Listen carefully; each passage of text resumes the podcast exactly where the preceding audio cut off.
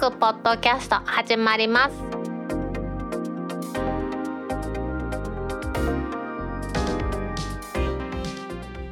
2021年5月28日タックポッドキャスト2第144回目の始まりです。この番組は天王寺アップルクラブの大道と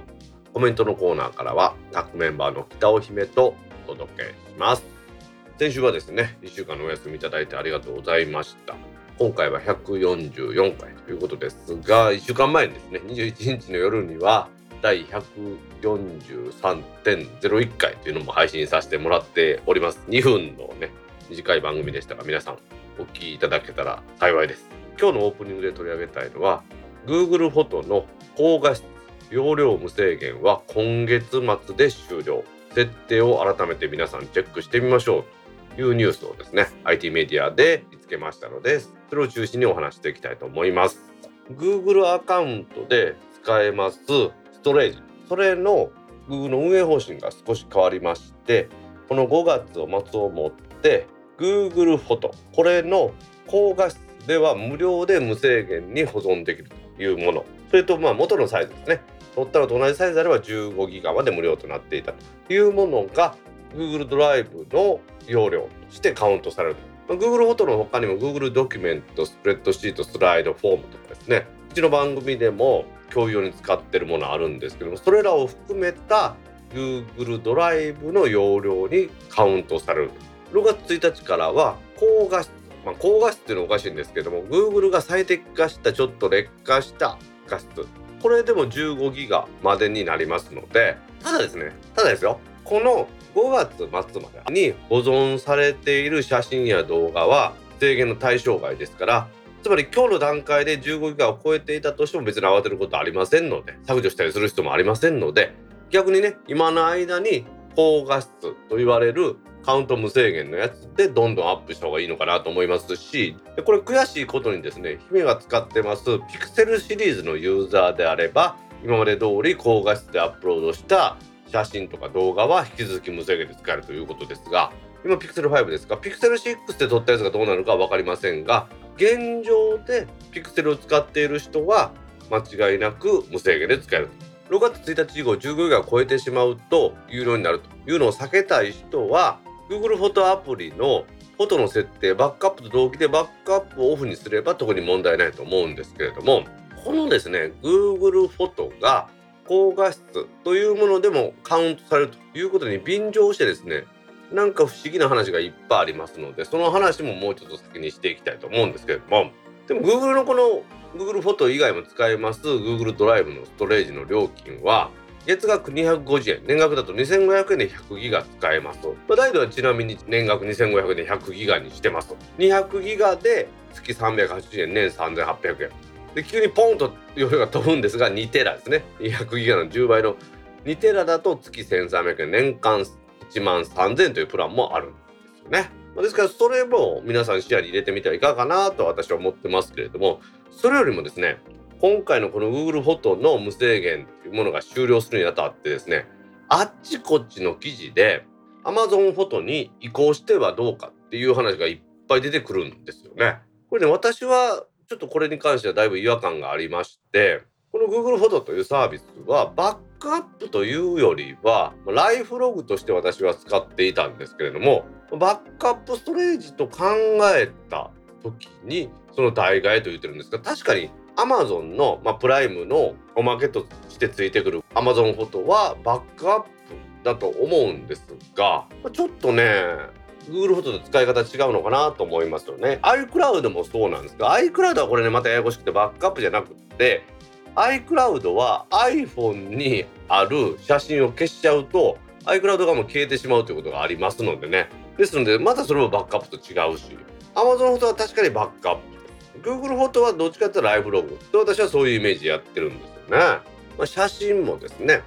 先ほど言いました高画質高画質という方が低画質なんですがそれで最低限の解像ですが、まあ、とりあえず無料でずっと置いとけるということでやっていた人も多いですと思いますし何より私が便利だと思ってたのは写真の情報ですね。iPhone で撮ったものだったら GPS 情報を含めて場所とかそういうの別にソートすることも可能でしたし自動でですね顔も認識してくれて誰の写真誰の写真っていうのもやれますしね時々ねこれはこの人とこの人は同じ顔ですかっていうのも出てきてくれてそういう学習能力ね AI の学習能力も高くてものすごい便利だったと思うんですよね。まあ、ある意味その代わり生活を全部ね Google にさらしてるということもあるんでしょうけどね。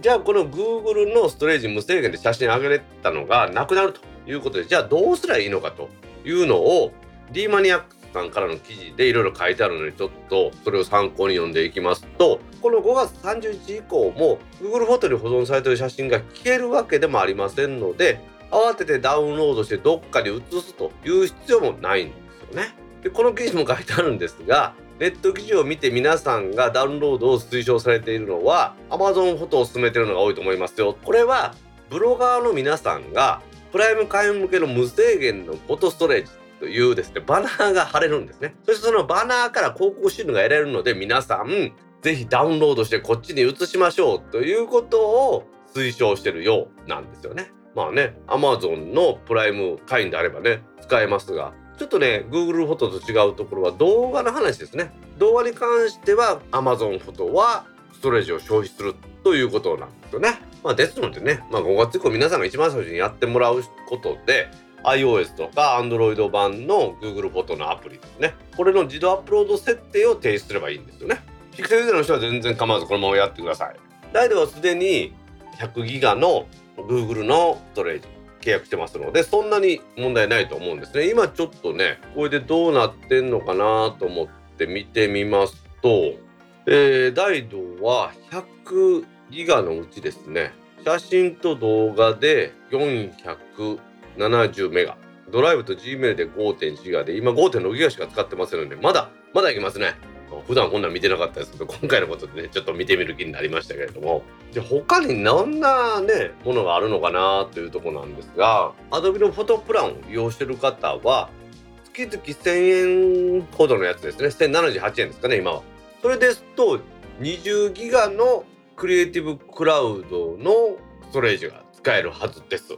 フォトプラン2178円であれば20ギガまで使えるはずなんですねさらにはライトルームプランですね。ライトルームクラシックは使えないライトルームプランだと1078円で1テラまでクリエイティブクラウドの容量が使えますので、そういうのも一ついいですね。あとは、マイクロソフトの Office365 の方も1テラのストレージがあると思いますので、1テラあれやね、大抵のもんいけると思いますからね。ですので今回ね、まあ大騒動になってるということはあるんですが、一部のね、ものすごい容量を使ってる方、その方はやっぱり大変だと思うんですけれどもそうじゃない人は、そんなに気にしなくてもね Amazon フォトに移行しなくてもとりあえずは Google のまま行ってもいいんじゃないかなというのが大丈の感想です。5月末でいよいよ Google フォトが無制限にクラウドに保存してくれるとサービスが終わるということですがとりあえずは15ギガの無料の容量がありますそこまでは特に問題ありませんし今までのものがカウントされるというわけではありませんのでね削除されるわけではありませんので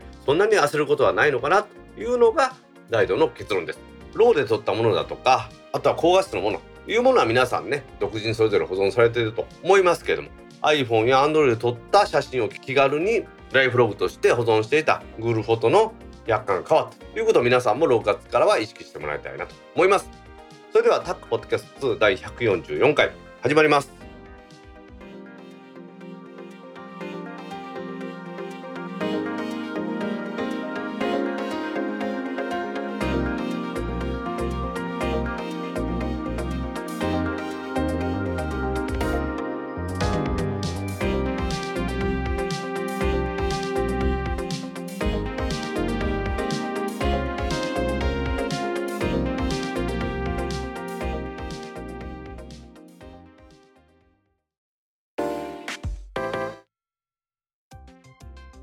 公式 Twitter アカウントでリツイートした記事を紹介します。Apple Pay にビザブランドのクレジットカードなどが日本で完全対応に iPhone などで NFC のかざす決済が使えるように15%還元キャンペーンも SMAX からの記事です。ビザワールドワイドジャパンつまりビザです。このビザは5月の11日にビザブランドのクレジットカードやプリペイドカードこれが日本にてアップの展開します。決済サービス。Apple Pay に対応すると発表しています。ビザカードは今までね Apple Pay に登録できなくてですね iPhone 買い替えた時にあれ登録できへん登録できへんっていう風にね毎回大騒ぎになってたと思うんですよね。このビザカードが Apple Pay に登録することで Apple Pay に対応しましたアプリやウェブサービスの支払いの他にですね NFC としてかざす決済サービスのビザのタッチ決済ですね。この番組も何度もやってましたけれどもビザタッチこれに対応する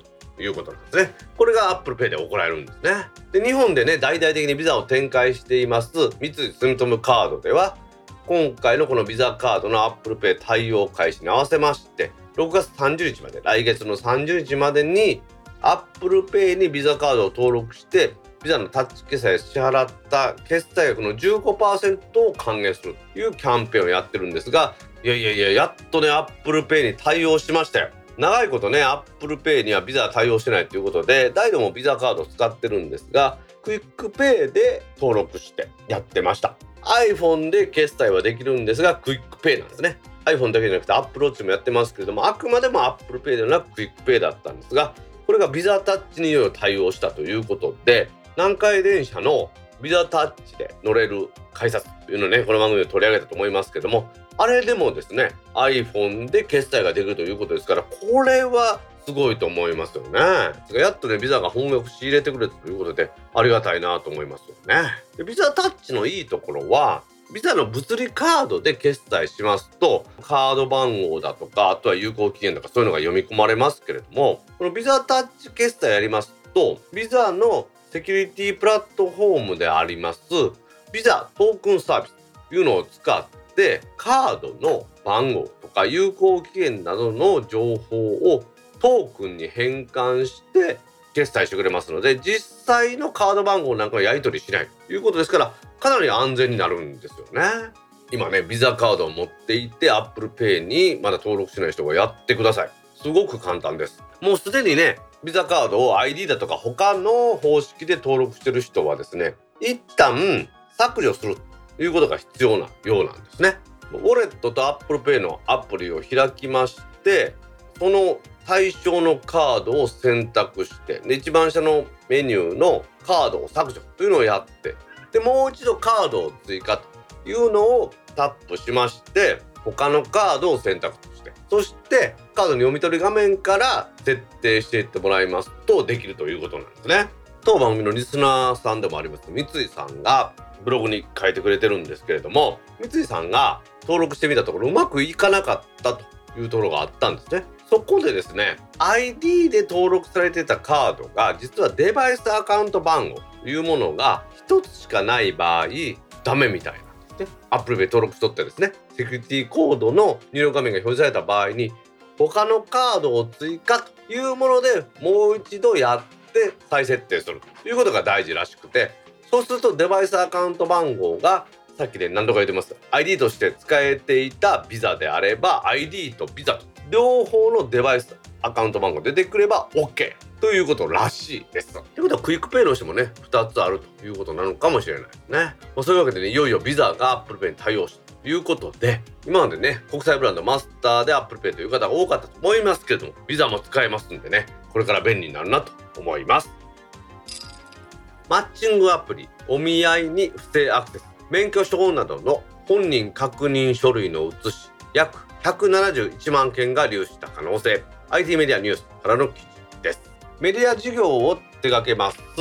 ネットマーケティングという会社が運用しております。婚活マッチングサービスのお見合いというサービスの情報を管理してます。サーバーが5月の21日不正アクセスを受けまして最大で171万1756件の会員情報が流出した可能性があるというふうに発表しました。漏洩した可能性があるデータと言いますのは2018年の1月31日から今年2021年の4月20日までにお見合いで本人確認を行ったユーザーが年齢確認書類として提出しました。運転免許証や健康保険証それにパスポートなどのデータということだそうです。この画像データの6割以上が運転免許証の画像ということなんですけれどもそれ以外に使われた健康保険証やパスポートがマイナンバーカードの表ですね。番号がない表のデータなんかもたくさん流出してしまったようなんですよね。ネットマーケティングというこの運営会社が5月の21日に流出したという可能性を発表してるんですけれども実は不正アクセスを検知したというのは4月の28日。この時に会員情報を保存します。サーバーが意図しない挙動を取ったということで確認しましたところ不正アクセスの痕跡を発見したんだそうです。すぐにですねアクセス元の IP を遮断してシステムを点検しましたところですね。4月の20日から26日の間に複数回にわたって情報が流出した可能性を確認したということなんですね。つまりまあ1ヶ月ぐらいほったらかしにして発表したというのが真相だということなんですよね。この株式会社ネットマーケティングの公式ページからの発表によりますと不正アクセスによる会員様情報流出に関するお詫びとお知らせということでこの度当社が提供します婚活マッチングアプリお見合いが管理するサーバーに対し外部から不正アクセスを受け会員様情報の一部が流出した可能性が高いことが判明しました。本件に関して現時点で判明している概要と対応につきまして報告しますとともに会員様及びうぬぬまあ誤りですね概要についてということで4月の28日の15時頃当社が提供しますお見合いサービスの会員情報を管理するサーバーにおいて意図されていない挙動が観測されたため直ちに社内点検を行った結果法令で確認を義務付けられているお客様の年齢確認書類の画像データに関する不正アクセスの痕跡を発見いたしました。その時点での応急処置として特定可能な不正アクセス元の IP を速やかに遮断しネットワーク制限を強化するなど対処を行いました。また同時に影響変の調査を開始しましたが社内調査のみでは時間がかかるということが判明しましたので外部の専門業者これセキュリティ業者と思いますけれどもこの協力のもとにさらなる監視体制の強化を図りました。その後不正送信の可能性がある通信ログを解析した結果一部会員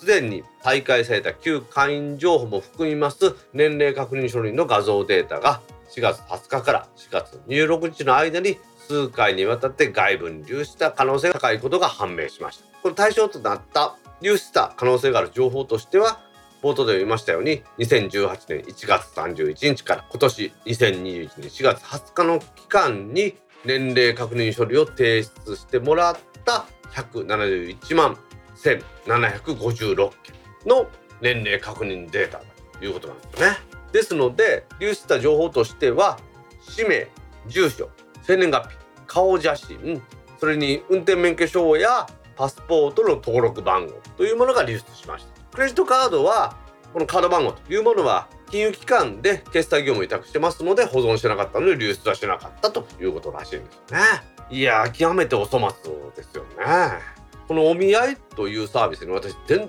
然この報道があるまで知らなかったんですけれども婚活アプリらしいんですね。まあサービスと言っていいかもしれませんけれども有料会員プランというのがあってこれは男性会員限定らしいんですよ。女性はもしかしたら無料なんかもしれないんですが12ヶ月プランで月1950円。一括払いで2万3400円です。自信がある人は6ヶ月プラン3ヶ月プラン1ヶ月プランっていうのがあって1ヶ月プランだと3980円で月っていうことですね。で内容的にね私全然わからないんですけれども女性会員に対していいねの種類を選択してアピールしましょうというのがあってこのいいねするにあたってポイントというものを使うらしいんですね。そのポイントというものが400ポイントで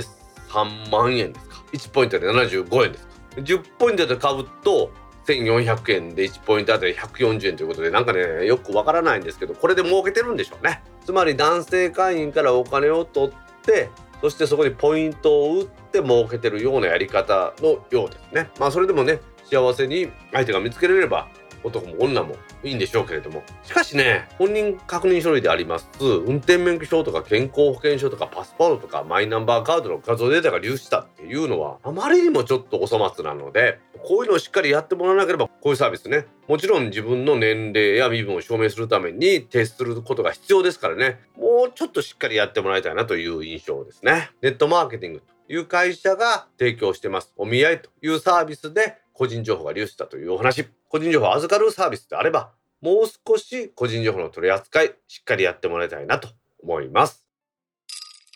サイバー攻撃を受けたアメリカの石油パイプライン創業再開も影響続く NHK ニュースからの記事です。サイバー攻撃を受けましてアメリカの燃料パイプラインが稼働停止に追い込まれたという問題でこのパイプラインを運営します会社がロシアのハッカー集団に約500万ドル日本円で5億5000万円の身代金を支払っていたということがアメリカで報道されました。この犯行はですねアメリカ政府によりますとロシアに拠点を置くダークサイドという集団の犯行と断定しています。システムのデータを暗号化して使用できなくして復旧と引き換えに身代金の支払いを要求する手口。これを使って攻撃していたそうです。報道によりますと5億5000万円の身代金を支払った後ハッカーからは復旧するソフトなどが届いた、まあ、それを実行するのに時間がかかりましたので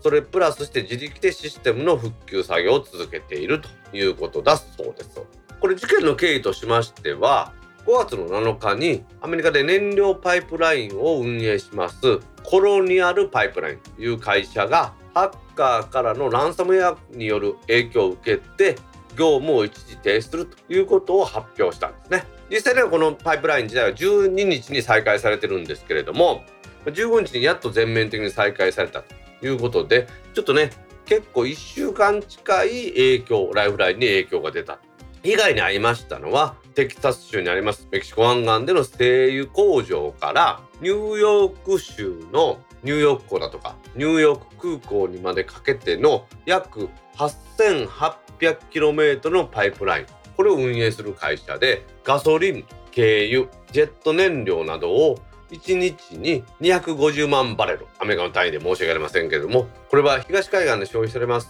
半分近くを輸送していると。サイバー攻撃自体は5月の6日に始まりましてこの会社が気づいたのは7日。そして2時間で100ギガ近いデータが盗まれたということなんですね。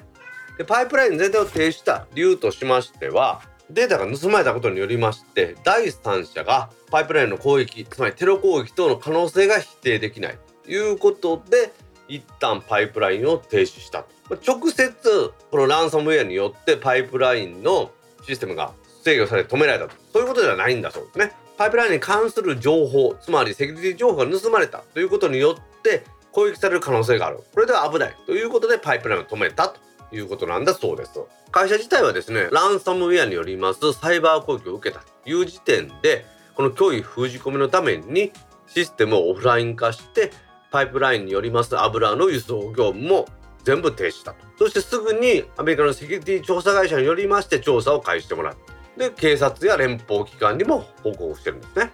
5月の12日の17時頃パイプラインの操業を再開しました。ただしですね再開しただけでなかなかすぐには戻らないということで15日ぐらいまではこの正常な輸送状態というのを確保するのに時間をかかったようなんですね。まあ、パイプラインに物理的な損傷とかねそういうものも確認されていませんし実際は燃料不足というものもなかったんですがこの報道を受けて一部の人たちがパニックになったということは間違いのないようなんですよね。まあ、しかしねこれはね本当に卑劣な犯罪ですよね。アメリカの石油が出るとこありますけどその石油が出るところから東部の大消費地にパイプラインで運ぶということをやっているわけですね。タンクローリーだとか船で運ばなくてもパイプラインで運ぶんであれば安く上がりますしねしかも安定供給できるからということをやってるんですがそのシステムにランサムウェアを仕掛けて身代金を要求するいうことだったんですね。今回は短期で終わりましたけれどもこういうことやりますとやっぱり人の命とかそんなものに関わってきますのでねパイプライン会社自体のセキュリティが甘かったという話がもしかしたらあるのかもしれませんけれどもそうだったとしても甘ければじゃあそこに攻撃をかけて金を請求していいのかっていう問題になりますからねそういう意味ではこのロシアのハッカー集団ですね。ハッカー集団というのはテロ集団と言ってもいいかもしれませんけれどもロシアの取り締まりも含めてしっかりとやってもらわないとここのグローバル社会においてですねロシア自体が恥かくことになるんじゃないかなと思いますね。これからもこのインフラを攻撃するような卑劣な犯罪というものは起こると思います。我々がセキュリティに対する高い意識を持ってこういうことを防いでいけたらなと思います。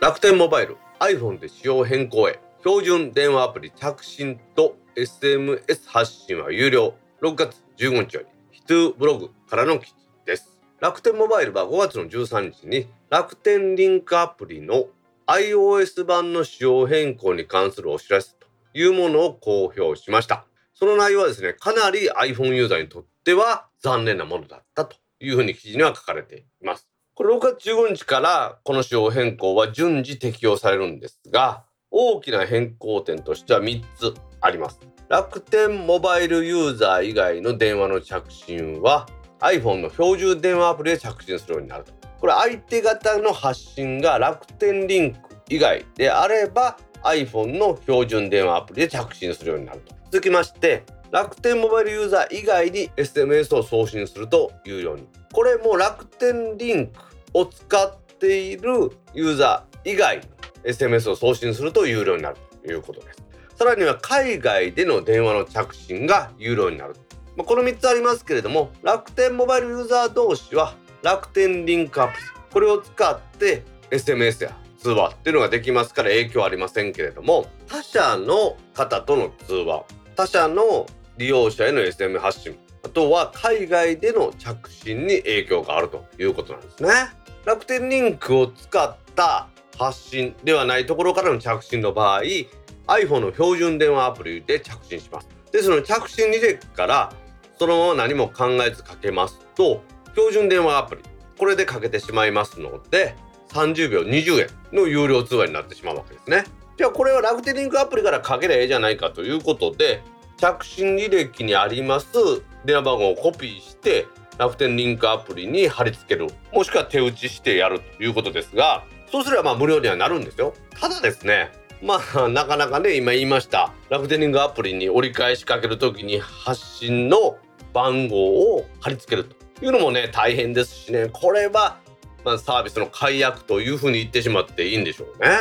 でさらには楽天リンクを使っての楽天リンク同士での SMS というのは無料ですけれどもラックボバのユーザー以外とは iOS の標準メッセージアプリを利用するということになりますので SMF としてやりますと受信は無料ですが送信は有料ということになってしまうんですね。まあ、これはねいろいろありますけれども楽天リンクと同じ RCS サービスであります iMessage これを iPhone からだと使うということを優先させなければならないということなのかなというふうに思うんですよね。ついこの間ですね楽天は iPhone を販売してもいいという許可をアップルからもらいましてさらにはキャリアアップデートで APN の設定をわざわざしなくてもデータ通信ができるようになったりというのをしたんですよね。そしてアップルに認められたおかげでですねいろいろ利便性も上がったんですがその代わりにこの条件を飲まされたのかなというところではあるんですよね。まあちょっとね今まで好き勝手にやってたと言いますが iPhone の iOS で動くアプリとして通話や SMS をやっていたというところなんですがアップルに認められた電話会社としてはそういうお作法が悪いことができないのであくまでも SMS は基本的には iMessage をそしてそれ以外の落語場同士であれば楽天リンクを使ったらということになってるようなんですね。楽天モバイルですねいろいろといいところがあって私も応援してるんですけどもやっぱりねこういうところでね大手と手を組むとだんだん牙を抜かれていくというかいろいろと大人の事情が絡んでくるんだなということが分かりました。まあ、それでもね楽天リンク同士であればまだまだ無料通話や無料のメッセージできますので楽天モバイルねこれからも頑張ってもらいたいなと思います。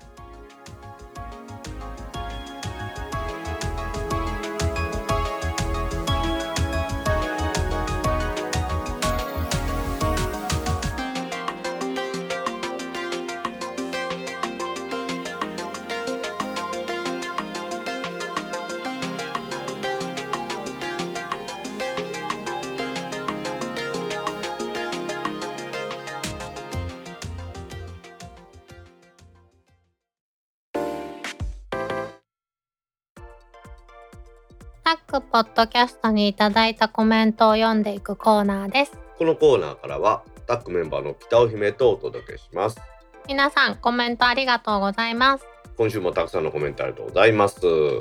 イッターでハッシュタグタックキャストとタック宛てにツイートいただいた中から一部を紹介します。はいお願いします。千葉さんの名言買ってから悩めばいい。ひまちゃんから5月15日9時7分にツイートいただきました。はいひまちゃんコメントありがとうございます。ありがとうございます。これはまああの iMac を買うか買わへんかとかいう話しとった時の柴さんの名言なんですね。名言ですな。買うというかね買わないというかというのを悩むんじゃなくてですね。買ってからあーこれ使われへんやんどうしたらいいかなっていうことを悩んだ方がいいという名言ですよ。言い訳とも言うけどね。うちのね iMac はまだ来てないんですよ今日5月28日ですから6月1日の配送になってます。からもしかしたらね新時2日は早まるかもしれないですけどちょっと第2弾ぐらいになってしまったんですね。へえこれだからあれですよ。私が買うか買えへんかですね。買ってから悩まずに買う前に悩んでしまってちょっと出遅れたところがあるんですね。うん。まあへりくつとも言うけどね。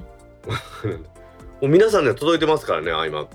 あそう。まあ悩んでたからね。でも結局買うんやったらねなんちゅうかあかんちゅうかね。すごいですよ。あの厚みがものすごい薄いんですよね。今回皆さんが買ってるの見せてもらっても。へえ。コンピューターですけど iPad みたいな感じですけど iPad は電池が入ってるじゃないですか。うん。だからね結構その電池を入れるところが必要ですけどコンピューターが電池入れるところ必要ないじゃないですか、あーそっか。うん、なので薄くてっていう感じですね、へえ。まあ、これこそ M1Mac の真髄なんでしょうね。うんまあ徐々にねロゼッタ2で M1Mac でも編集環境が整えれるんじゃないかっていうことでちょっとずつ試してますんでうまくいったら今のインテル Mac から新しい iMac の編集環境に移行できたらいいなと思ってます。はい。買ってからですねどうやって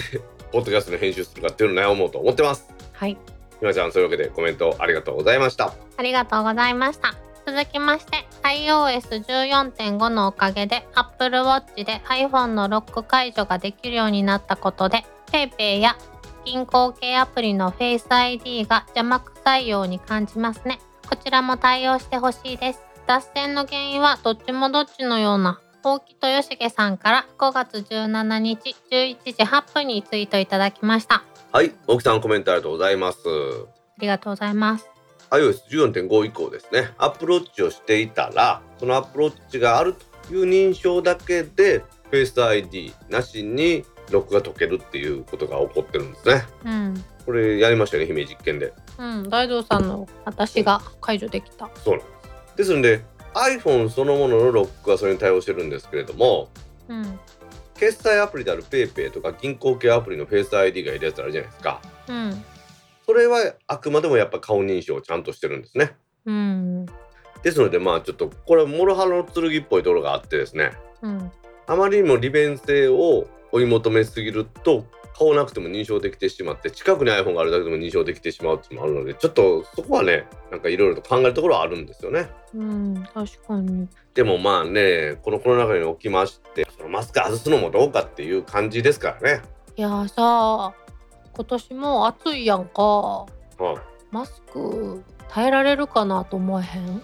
そうかね。去年も暑かったけど耐えたねわしは。いやー去年な耐えられたかなって思っててん。あのね夏の暑さってねなんか1年経ってないねんけど久しぶりだとあれこんなに去年も暑かったかなと思うけどこんなに去年も暑かったんよ。いやーでもなんか春をすっ飛ばして夏になった感じするやんかもうすでに。ゴールデンウィーク明けてから急に暑くなった感じはするよね。そうやね。私もそのゴールデンウィーク前4月中うんスーツねもちろんネクタイしてジャケット着てたんですけど黒いやつね。まあ黒いやつしかないけどさゴールデンウィーク明けてからもうジャケットも脱いだしネクタイも外しましたからね。はあちなみにあの、脱線の原因はどっちもどっちのようなって言ってくれてるけど今の脱線は私やで。まあ脱線というかね、まあ、マスクの話ですけどあれですよズボンもあのなんか夏の超清涼パンツって夏になったらあの CM するやん。すっけすけのやつやろ？すすっけすけのやつ。ああいうの利点は2つあって涼しいことともう一つは家で洗えるんですよ。あー。いいですねやっぱり。確かに。スーツってどうしてもやっぱクリーニング出さないとダメじゃないですか。特にジャケットはね洗えるやつはあるけど、形をしっかり整えなあかんのでうん。私はあの夏になると清涼パンツで3着を着回してます。夏はね上下揃ってる必要ないからね。毎年買い替えた方が経済的よね、まあそうなんですよね。あのすっけすけのやつって姫言ってましたけどすっけすけなんでねすぐ破れるんですよ。ポッケがどこにあるか分かるやつやろ。そうそうそうそうそうそうそう。涼しいですけどまさにこれも諸刃の剣ですね。女性はなんか夏用になったらどうするの？夏用のスカートとかってあんの？うん。安いの買ったらほんまにスケスケやからなんか履かなあかんみたいな。だから私はあの、うん。ちょっと値段が張っても裏生地ついてるやつを買うようにしてる。でも裏地ついたら熱いんじゃん逆に。あーでもやっぱりねほんまに足の形が全部見えてしまうやつとかあんねやんか。可愛いやん。いやー若ければいいやん。あはい。でもなんかさこのコロナ禍でイベントがことごとく中止になっていっているので、うん。うん、私冬スーツ2回ぐらいしか着いひんくてさ。あーそっか。普段の出社やったらスーツは必要ないってことね。そうそうそうそう、うん。めっちゃクリーニング代かかってない。そういえばクリーニング屋さん行ってないわと思って。私もねスーツで通ってますけどうん。帰り飲みに行ったりしてほら焼肉とか食いに行ったらスーツはクリーニング出さざるを得ないじゃないですか。うん。でもまっすぐ職場との往復なんで結構長いことクリーニング出さず済みましたね。わかる。私さもうここさ1ヶ月2ヶ月ぐらいさ会社と家の往復しかせえへんやん？だからもう歩きやすいスニーカーに簡単な服で出社してんねんけどこの前久しぶりにお化粧品が全部切れたから百貨店に行ってんか、うん。化粧品コーナーに行ったらなんか急に私こんな格好で外歩いてたんやっていうぐらい恥ずかしい思いをした。ラフな格好やった。ラフすぎた。閉店間際だったからさ。うん店員さんが全員通路に並んでありがとうございましたっていうターンやってああなるほどね。で追い出しパタいよいよーンだそうそうそういよいよ恥ずかしかった。ごめんなさいこんな格好で百貨店に来てと思う空いてるデパートはね早く縛りますからね。今8時でしょ？デパートも。知事あデパートは7時か。早いな。うん。今年の夏ですね。やはり皆さんマスクつけると思います。そういう時にねこの iOS の14.5以降のアプローチでの iPhone のロック解除便利だと思いますんで沖さん暑い夏こそ利用していきましょう。はい。というわけで沖さんコメントありがとうございました。ありがとうございました。続きましてライセンスを簡単に行き来できると聞いて早速 MacBook Air M1 にパラレルスを再インストールしました。ARM 版の Windows で動かしたいアプリはなかった。パラレルス簡単でいいですよねテッカマンさんから5月15日7時59分にツイートいただきました。はいテッカマンさんコメントありがとうございます。ありがとうございます。M1Mac にパレスを入れたらアンマンの Windows がっていう話でそのパレルスのライセンス、うん。これが簡単に行き来できるということで柴さんからお話ありましてね。私はその簡単に行き来できるというのを知らなかったんで新規ライセンスを買ってしまったんですけれどもうん。あの結構いいみたいですよ。インストールして新しいところで使ったらこちらにライセンス移動しますか？みたいなことを聞いてくれるらしいですから。へえまあ今のねインネット社会のおかげなんでしょうね。うん。昔はインターネットに繋がってなかったからそういうのライセンス動かすの難しかったけどまあそもそもライセンスの監視っていうのをしてなかったような気もしますけどね。もっと面倒くさいのはトークンだったでしょこの USB のトークン刺さないと動かないとかですね、まあ、そんな時代に比べると簡単でいいんでしょうね。まああんまの Windows ね入れてみて Windows 動くっていうことだけで楽しいですよ。えでもテッカマンさんと一緒で Windows で動かしたいアプリって何？Windows で動かしたいアプリ？ないです、うん。マインクラフトとか？マイクラはあれなんちゃうの？Nintendo Switch でやらいいんちゃうの？そういう意味では Windows 動かすこと自体が目的ですえ動かして何すんの？喜びます。気分は上がれへんやろ？それさっきのさ M1 を買う理由と一緒でもうそういうのあかんねん、まあとりあえずやってから悩めばいいよ。ヘリクツっていうねんで。まあ確かにね柴さんとも話したんですけど昔と違って Windows でないと困ることってだいぶ減りましたもんね。うーん。いやでも業界にもよるんじゃないかなまあ私のやってることやら大したことないことばっかりなんでまあそういう意味ではいいんでしょうけどね、まあ、そういうわけでね M1Mac どんどん増えていくと思いますけどこれからね Windows 動かしたい人はパラレルス入れてアンバンのインサイダープレビューですが Windows 10動きますのでねぜひお試しください。はい。天王寺アップルクラブのブログにもね柴さんがインストールした手順書いてくれてますんでそちらも参考にしてください。はい。てっかまさんコメントありがとうございました。ありがとうございました。続きましてメンションはここでコメントすることですが姫配信いつも聞いてます。鶴亀森くんけんちゃんじいちゃんさんから5月15日18時20分にツイートいただきました。はい鶴亀森くんコメントありがとうございます。ありがとうございます。以前ね Apple Podcast アプリのレビューもいただいた鶴亀森くんです。はい。あまりツイッター使われてないみたいでうちの記事にまあ返信の形でメンションはここでコメントすることですかということで書いてくれました。ほうちがリツイートした記事の内容とは無関係にまあ番組に対してねコメントいただいたということでここでご紹介させていただきました。ありがとうございます。姫配信いつも聞いてます。ということです私だけやった。ごめんな大道さん。すでにまああのうちのリスナーの方はだいたい姫に対しての呼びかけのみなんですね。だって私宛てのメンションやん。あまあそうね。聞いていただいてるそうです。と もっとジャスミン茶飲んで。143.01回はね皆さんに対するお詫び会ですけど今回はちゃんとフルスケールでお送りしてますんで。はい。鶴亀森くんもこれからもね当番組一生懸命配信していきますのでお聞きくださいまたメンションお待ちしてます。はい。鶴亀森くんコメントありがとうございました。ありがとうございました。続きましてやっと第142回を拝聴。有料化議論は難しいところですね。手弁当でやっているポッドキャスターにフィーが入るのは悪いことではないと思いますし番組の高品質化過去内容と音質につながって結果的にリスナーにとって利益になると思います。僕などは年に数度しかない番組配信なので難しいです。そうそう。142回の姫の声がすごく聞きやすかったです。ちょっとおすまし声で喋ってるのかと思ったくらい。秀則さんゴーさんから5月11日15時45分にツイートいただきました。はい。みのりさんコメントありがとうございます。ありがとうございます。いよいよね今週の番組では取り上げてませんけど Apple Podcast でのサブスクリプションっていうものが始まってますのではい。ちょっとした収入が残るっていうのはいいことやなとは思いますよね。結構有料化されている番組あんの？いや全然ですね。その有料化の仕組みがまだうまく使えていないみたいでそういう意味ではほとんどないですね。うんまあこれからかなうんまあこれからでしょうね。うんまあただね有料化することによって皆さんに聞いてもらえなくなるというようなことがあるようでは私は本末転倒だと思うのでうん今まで無料やったのが有料になるっていうのもちょっとハードル高いよね確かにそうですね。有料になるんやったらなんかメリットがないとですね。うんまあ、例えばうちの番組でどんなことを皆さん期待するんですかね。あのニュースの番組みたいに、はい。なんか事件が起こったらすぐ配信されるとか？無理なんじゃん。そうやね。だから無理やと思うね私たちには。はい。142回の姫の声はすごく聞きやすかったですということでね。おすまし声やった？私。いやまあ私の音源の取り扱いがそういう風に聞こえたということだと思うんですね。なんか自分ではあんまり気づかんかってんけど。真面目にメーターを見てあの追記ないような音にしたからですかね。うーん。まあこれからもまあ聞きやすい音を目指してやっていきますんでね。よろしくお願いします。おすまし声で喋るようにしますまあそれは大事だと思いますよ。乗ってこられた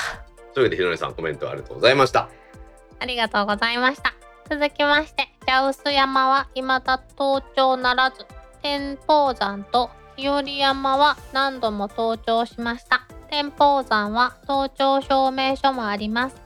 カリエンさんから5月14日7時2分にツイートいただきました。はい、カリエンさんコメントありがとうございます。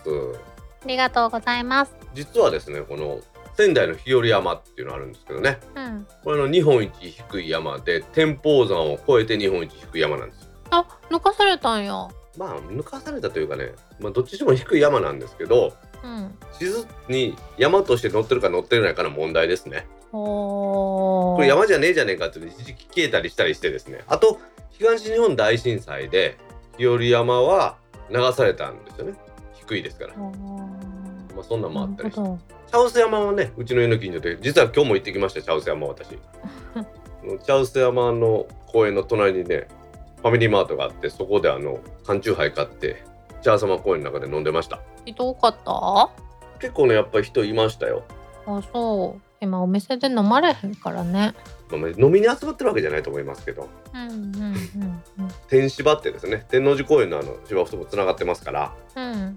まあそういう意味では人多いんでしょうね。あの大阪の陣でね徳川家康が陣を構えてでその後の夏の陣では真田幸村が陣を構えたということであの六門星のマークいっぱい書いてありますよ。へえまあ、あの真田幸村はみんな好きですもんねなんか知らんすけどか知らんけど。戦いに負けて死んだんってヒーローじゃないじゃない。えー、でもさ普通に生きててさ後世に残る名前が残るってすごいことじゃない？記憶に残る何かを持っていたってことでしょ美化されてるところもあるからねそういうのって。うん。なのであんまりそういう話は私信用しないようにしてるんですよ。嘘かほんまかわからんっていう。うん、なんか大道さんらしいなと思った。そうですか。ありがとうございます褒めたんじゃなくて若干の皮肉が入ってるんだけどね というわけで皆さんぜひよければですね天王寺の駅から歩いて10分ぐらいの茶臼山そちらにも足を伸ばしてみてくださいはいカレンさんコメントありがとうございましたありがとうございました。続きまして、御堂筋線と四ツ橋線の並行区間は、どちらかの駅の定期券を持っていると、もう片方の駅で乗り降りできます。例えば、淀屋橋駅の定期券を持っていると、肥後橋駅で乗り降りできます。ヒロ岩尾さんから、5月14日23時2分にツイートいただきました。はいひろいわさんコメントありがとうございますありがとうございます。これもう貼っつけてますけど姫こういう風になってるの知ってた？うん、だってまさに私の定期区間だもん。梅田と西梅田はさ同じね西月号がつかなかろうが梅田っていう扱いですけど肥後橋と淀屋橋もそうなんですね。うん。まあ、本町と難波はねこの番組で何度も出てきてますけど御堂筋線と四ツ橋線の駅はめちゃめちゃ遠いですけど一つの駅ですから。で四ツ橋と心斎橋もそうなってるんですね。肥後橋という淀屋橋も意外と遠いよね肥後橋と淀屋橋はめっちゃ遠い。めっちゃかな確かに今は四ツ橋線の四ツ橋駅と御堂筋線の心斎橋駅地下の通路でつながってるもんね。うん。だから四ツ橋線では四ツ橋御堂筋線では心斎橋って駅別の名前ですけど開発内がつながってるというそういう感じですね。意外と遠いねんこれ。ここのね並行区間広岩さん書いてくれますように四ツ橋線でいうと西梅田から大黒町。御堂筋線でいうと梅田から大黒町。これはどこからでも乗れるっていうのはなかなか画期的ですよね。うんこれ便利なの。私は今阪神の難波から尼崎の定期持ってるんですけどうん。それ持ってたら実は阪神梅田駅で降りることは可能なんですよ。正確には乗ることも可能なんですけどうん。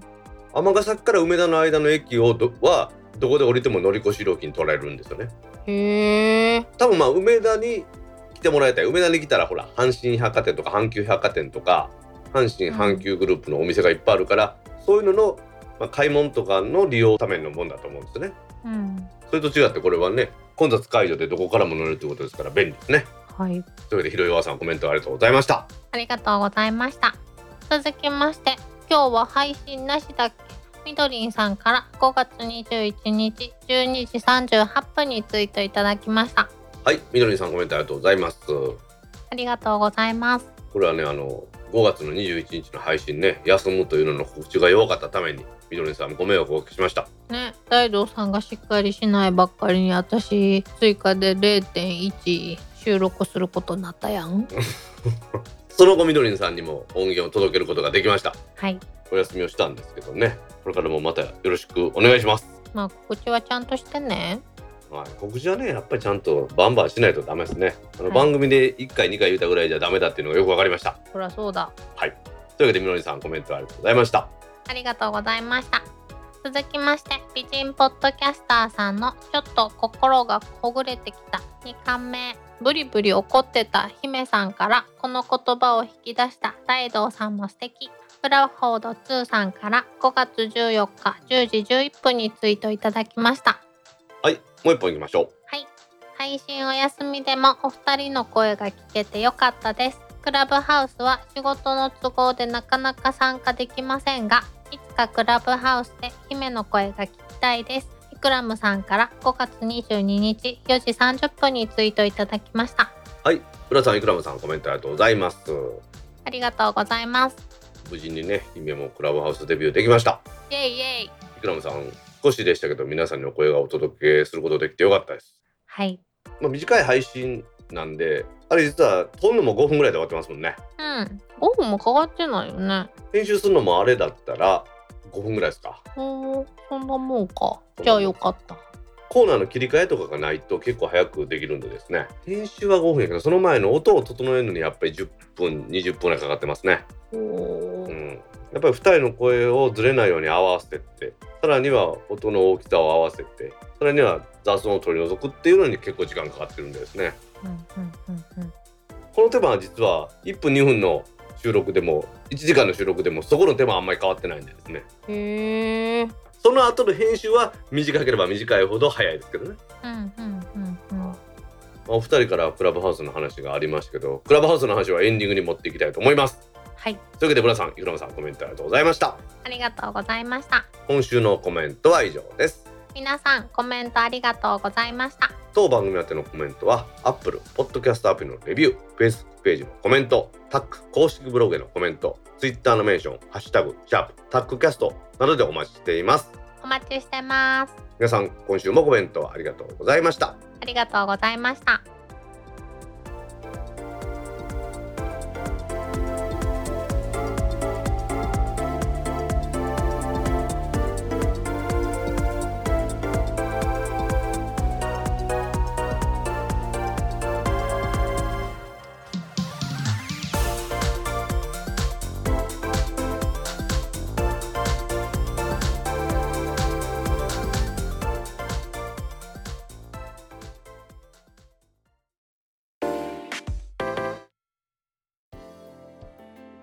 ポッドキャスト第144回もエンディングを迎えました。はーい。今週はですねクラブハウスの Android アプリがリリースされた話をしたいと思います。はい。日本時間のですね5月の18日。この日にクラブハウスの Android アプリ。これまだベータ版なんですよね姫確か。うん。多分そうやね。がこのベータ版ですけれども Android のクラブハウスアプリがリリースされました。はい。日本とかブラジルとかロシアで Android アプリのベータ版がリリースされたということです。まあアメリカももちろんですけど全世界ではまだないっていうことなんですね。この Android 版がリリースされるちょっと前に柴さんが Twitter でコメントをいただいてますんでねちょっと読んでみますね。はいタックポッドキャストリスナーの方から M1 に Windows いいねということとクラブハウスに拗ねてる姫かわいいねという言葉をいただきました言われた場所はもちろんクラブハウスでと姫みんな待ってるよということでまあ柴さんが Windows の話とクラブハウスの話をしてくれたあの回の時の話ですね。はい。みんな待ってるよと言ってたら18日にリリースされました。これどんな感じでインストールしたのか教えてください。これ大道さんからリンクを教えてもらったけどインストールできなくて、まだ会の国ではご用意ご準備できておりませんみたいになってて。へーあのインストールできるようになったらお知らせする自動インストールにするみたいなのにチェックを入れてたらう。んいけるかなと思ったら18日中にはそれがお知らせ来なくて次の日に見てみたらインストールっていうボタンが現れてたからインストールしたっていう感じかな。全然自動インストールにチェックしてるけど自動にインストールされてなかったってことね。そうそうそうそうそう。めちゃめちゃ手動やないかね、でもインストールボタン現れてたから、うん。あ気持ちは伝わったんやなと。いやインストールボタン現れてたのあれですよ。皆さんにインストールボタン現れてたんじゃないの？であれですねインストールしたんで私からすぐに招待を送りましてそしてログインしてもらったって感じですか。うん。いまだにクラブハウスの招待っていうのは電話番号からこの人に招待で最初はね LINE とかと一緒で全てのうん住所録をアップしてその住所録に入ってる人に招待を送るような感じだったんですね。へえでそれでえらい批判を受けたのでうんそうではなくて電話番号を入れてピンポイントに招待できるようになったんですよね。確かにそうでしょなんかやたらとあの住所録というかねこの電話番号簿っていうのはそれを吸い上げたがるじゃないですかこういうアプリって。うんうんうんでうん当初はねそれでも良かったのはそういうふうに自分の電話番号簿を吸い上げさせる代わりにうんその電話番号簿に載ってる人がクラブハウスやりたいですという宣言をしとったらうん招待枠に関係なくその人にも招待が自動的に送られるようになってたんですね。へえなのでその話を聞いて今え？じゃあ自動的に招待されたんかなとかなんかいろいろと考えてしまいましたけどね。うんでもほんまに謎やねでも間違いなくね今私もクラブハウスのアプリで姫のアイコンをクリックしたら誰からねインバイトされたかって私の名前書いてありましたもんね。うんまあ、Android 版のアプリがリリースされましたけれども、あくまでもクラブハウスは未だに招待制を貫いてるということですね。はいじゃあ、それでクラブハウスをインストールして体験した姫に対するコメントちょっと読んでみましょうか。はい143.01回拝聴あんなに拗ねていた姫がご機嫌なのに安心しましたよ。来週の配信楽しみです。秀則3号さんから5月22日5時48分にツイートいただきました。はいもう一本いきましょうはい。電気屋ウォーカーさんもディスコードを使って公開収録をしているし、姫も一緒のクラブハウスを使った公開収録も楽しそうですね。クラムさんから5月14日15時43分にツイートいただきました。はいデロニさんイクラムさんコメントありがとうございますありがとうございます。実際にねついこの間の冒頭にコメントありました柴さんとのところもクラブハウスで皆さんに聞いてもらいながら撮ったんですね。うんうんうんうん。はいまあ、一応クラブハウスでの音源っていうのは録音しちゃダメですよってことになってるんですよ。うんまあそれは許諾を得てない場合であってうん私と柴さんはお互いにこれを公開するということを2人で話し合ってやってましたのでそこは特に問題ないと思いますね、しかもそれはクラブハウスでの音源ではなくてそれぞれ別々に音を取ったやつを集めてますので。うんうんうんうん。今と一緒やね。まあそうですね。今のやり方と一緒です。ねまあもちろんクラブハウスに流してはないですけど今のやり方もスカイプでつないで話しながらそれを別々のレコーダーで撮ってるというそんな感じですね。クラブハウスの場合はその時も私と柴さんは喋ってて2人はお互いに喋れますけど他の人つまりオーディエンスとして聞いてもらってる人は聞くだけで発言ができない状況ですね。うんうんうんうん。ほんでその人らが収録終わりました。じゃあ皆さん話しましょうとダーッと一斉に喋れるところに上がってもらって一緒に喋りましたんで。うんうんうんうん。この前姫と一緒にクラブハウスでみんなと喋った時もそうやったでしょ？下にオーディエンスという人がおってうん。そこで聞き専の人もおったじゃないですか。うん。でルームに入ったらみんなとお話できるって感じやったでしょ？うん。あんな感じでやったっていうことですでイクラブさん書いてくれてます。ディスコードもね似たような感じなんです。あれも SNS みたいな感じで。うん。あちらテキストのチャットルームもあるんですけどうん。それ以外に音声で通話できるルームがあって。うーん。そこで話できる人と聞くだけの人っていうのを分けてできるっていうことですね。うんうんうんうんうんうん。まあなので便利ですね。いやおかげさまで楽しかったです。ほんま？リスナーの方もねいらっしゃってお話できましたもんね。そうあんなに褒めちぎってもらえるとは。今年に入ってから一番気持ちよくさせてもらったわ。まあまあそうやけどいつも私も褒めてますよ。いやーなんかちょっと褒め方が秀逸だった。なんかちょっと最近荒れちゃう？わしに褒められるの慣れすぎてない？そうかもしれないね。ね。そうかもしれませんもうちょっとわしも大事にしてや。はい。気をつけます。SNS 的にねみんなとつながってお話できるっていうのは楽しいなと思いますよね。うん。まあこの前もね私クラブハウスで意識低い系集まれってやってたんですけどうん 一番最初に来てくれたのはなんとあの広島弁吹き替えで有名な女宝さんでした。うーん。当分二人で喋ってま意したけど。識高い。意識高そうやけど いやいや意識高いでしょ野宝さん言ったら。いや私は十分意識低いですって本人は言ってました。意識ね高い人がおってその健康に関することとかなんかそういうことをおしゃべりしてるっていうイメージのクラブハウスですけどうん。私の使い方はその意識低いとかねそんなん置いといたとしてどちらかというと今までね各地の AGM なんかに行って本当にリアルにお会いしてた方いるじゃないですか。うん。そういう方と今までだったら年に何回かねお会いする機会があってお酒飲みながらうだうだとかね、まあ、お酒飲まなかったとしてもアップルの製品の話とかしとったのがうん。今全くそれがねリアルでできないのでクラブハウスの中でやってるって感じですかね。なるほど。そういうことか。うん、誰々とお話ししましょうとかっていうのを決めてやることもありますよ。それは例えば柴さんとうん。今回の収録今から何時からやりましょうっていうのあるかもしれませんけど、うん。そうじゃなくって話を始めてルームを作っただけで一人でおったとしてもしばらくしたらフォロワーさんに私が今やってますよっていう通知がいったりするじゃないですか。うんあの通知からあお大道さんがおるわじゃあ喋ってみようかとか言って来てくれるじゃあその私とね共通のお友達もそれを見ておおるやんおるやんちょっと喋れるって一緒に話しようやって言ってやってるっていう感じですかね。うーんそういう意味でクラブハウスは楽しいなと思ってやってます。なるほどまあね閉鎖されたコミュニティであるということは間違いないんですねこの招待制だから。うんうんうんうんまあこれがミクシーみたいで楽しいなっていう人もいるしですね。なんか言ってよ。いやちょっとまだ私クラブハウスあれからやってないからさいまいちピンとこないのよこの前はさあの私のためにしてもらったみたいな感じやまあそんなわけでもないけどね。なんかひたすら気持ちよくしてくれる会やなと思ってたので 普段みんなどんな風に使ってるのかなっていうのがあんまりまだ分かってなくてわかったわかった。じゃあちょっとこれはやるか。そうね皆さんとお話しできる機会ね、また私と姫でおりましたら、ぜひ皆さんお話ししましょう。はいお待ちしてますじゃあちょっと話はガラッと変わるんですけど、うん夏の AJ も大阪の日程が決まりました。えー、そうなんやはい。今年の7月の10日の土曜日、オンラインでまた再び開催いたします。オンラインかま